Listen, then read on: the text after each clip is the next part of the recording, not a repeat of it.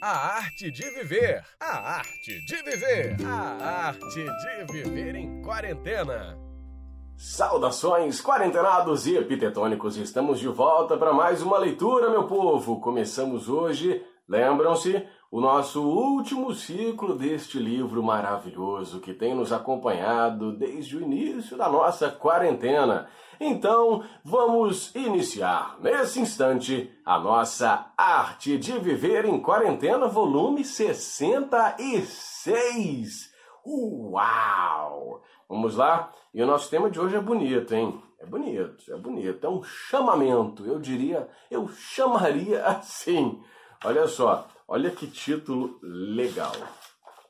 O apelo da alma. Hum, vamos lá, vou até me ajeitar aqui. A principal tarefa da filosofia é responder ao apelo da alma. Olha como já começa, olha que frase.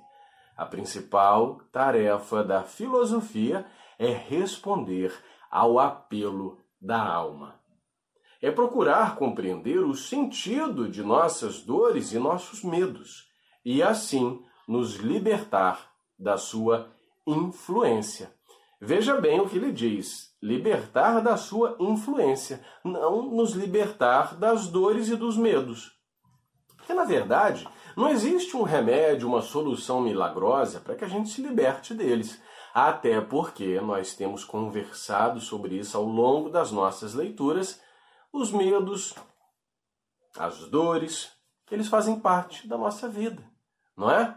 Mas a partir do momento em que nós compreendemos a dimensão que tudo isso tem sobre nós, o impacto que tem sobre nós, a utilidade que tem sobre nós, nós percebemos que melhor que sofrer com eles é viver, aprender a conviver com eles e tirar deles o que for melhor, o que for possível, o que for mais rico para o nosso aprendizado, não é? A filosofia exerce atração sobre nós quando chegamos, quando chegamos ao fim de nossas forças. A sensação persistente de que algo não está certo em nossa vida e o desejo intenso de recuperar o equilíbrio e o bem-estar anteriores não nos abandonam. Por isso que eu brinquei lá no começo que é o chamado, o apelo da alma, não é?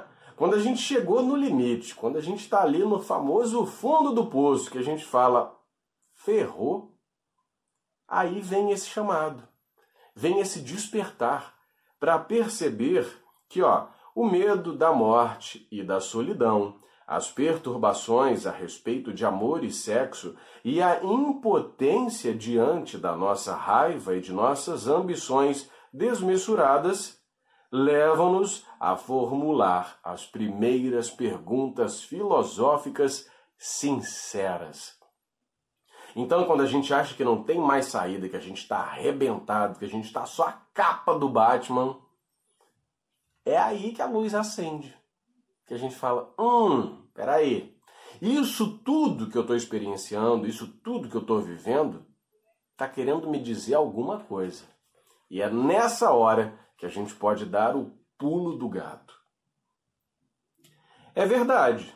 Não há nenhum sentido aparente e óbvio para a nossa vida, não é? A gente fala assim, ah, por que, que eu sofro tanto? Por que, que eu passo tanta dificuldade? Por que, que a vida é assim?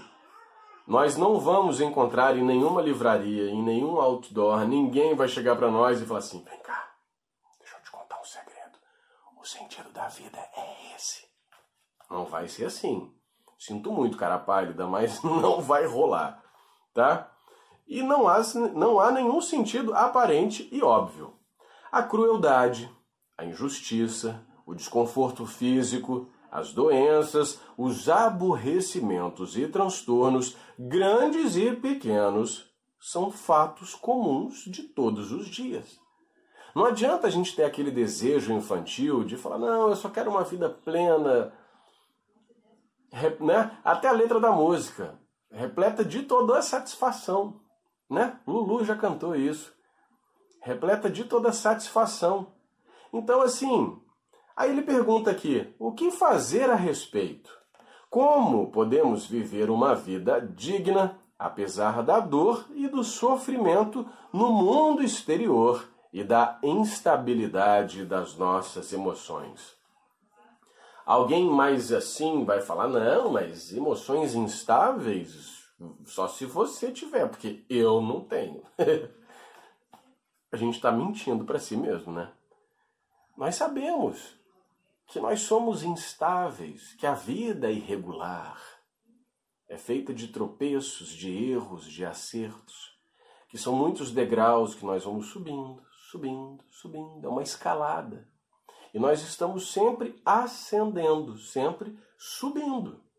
Obviamente, alguns obstáculos vão parecer mais difíceis, mais desafiadores, mas para que a gente possa alcançar o próximo patamar, nós precisamos vencer este caminho, não é? É natural, faz parte do nosso crescimento. Quando a gente começa a ser alfabetizado e vai fazendo as primeiras séries, depois quando a gente olha para trás, nós já avançamos muito, nós já sabemos ler, aprendemos coisas. Quando a gente se dá conta, a gente já está lá no vestibular.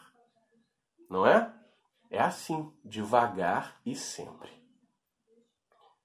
Então, o que fazer a respeito? Como podemos viver uma vida digna?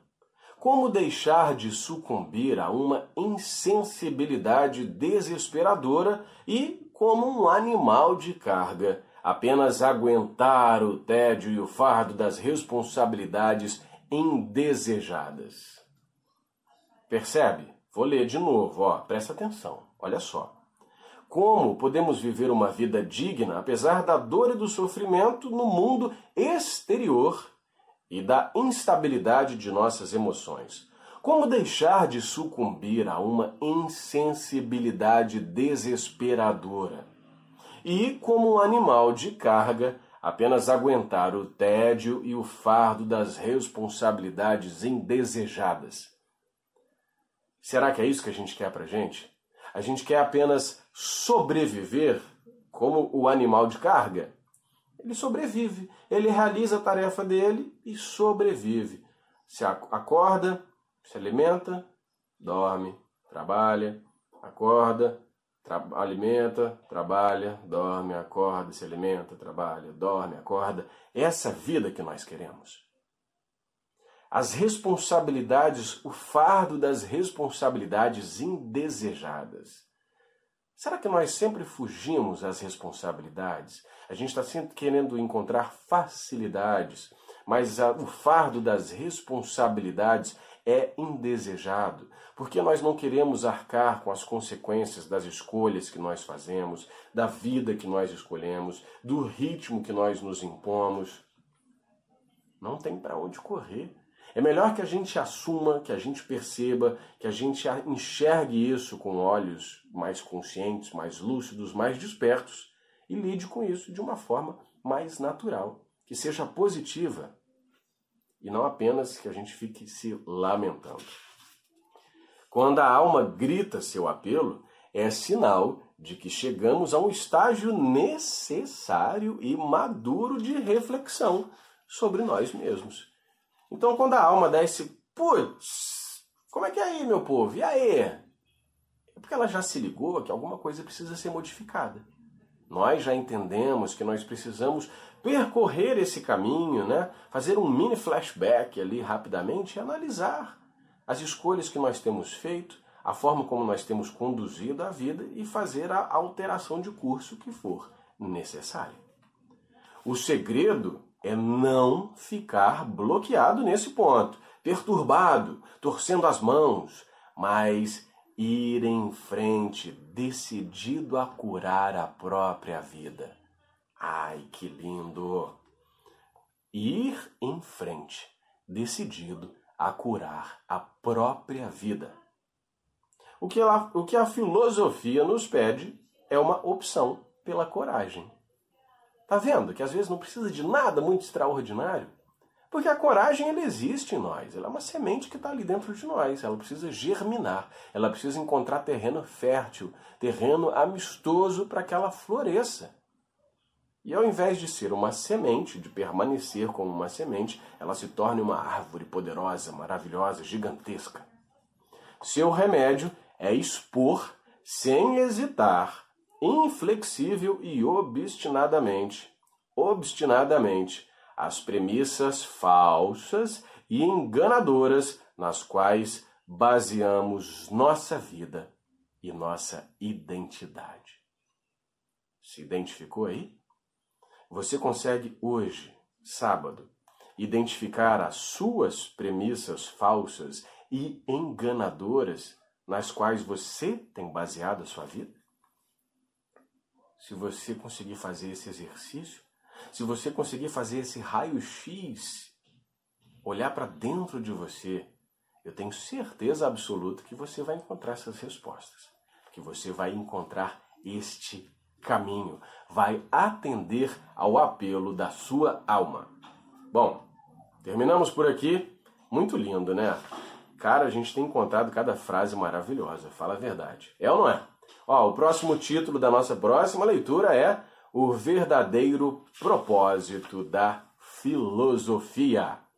Bom, ficamos por aqui. Boa noite para vocês, boa leitura, boas reflexões.